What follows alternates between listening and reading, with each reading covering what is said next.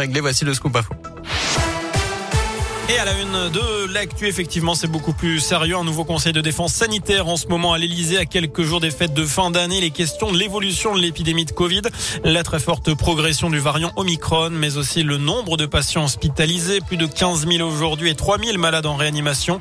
L'exécutif devrait rappeler encore l'importance de la vaccination. Il pourrait réduire le délai pour la dose de rappel à 3 mois.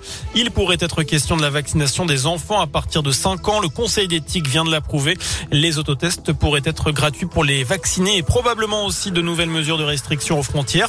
Euh, parmi ce que l'on sait déjà, ce sont ces conditions plus sévères pour voyager entre la France et le Royaume-Uni.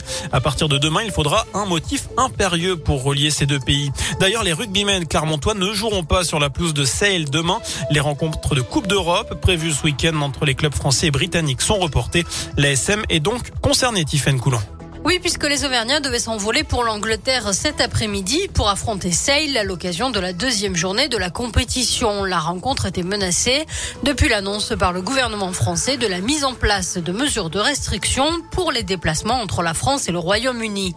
Les réunions se sont donc multipliées pour obtenir des dérogations, car le risque, c'était de voir un joueur contrôlé positif placé en quarantaine et donc obligé de passer Noël en Angleterre sans pouvoir sortir de sa chambre d'hôtel.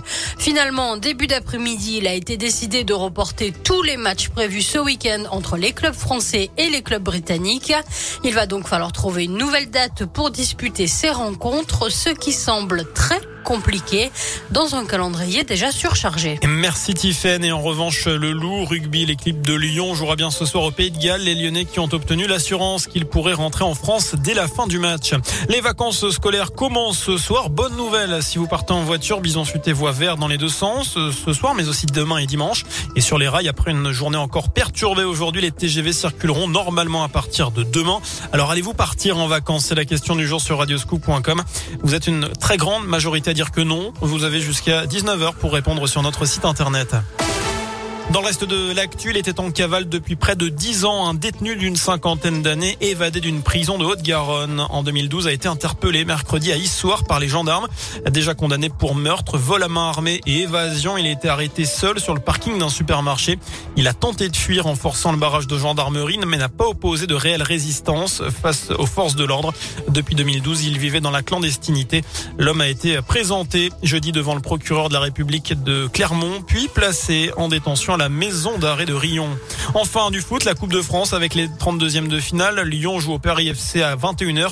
Clermont jouera demain chez les amateurs de chemin bas d'Avignon. Ce sera à 16h. Voilà pour l'essentiel de l'actualité. Très bonne soirée et très bon week-end.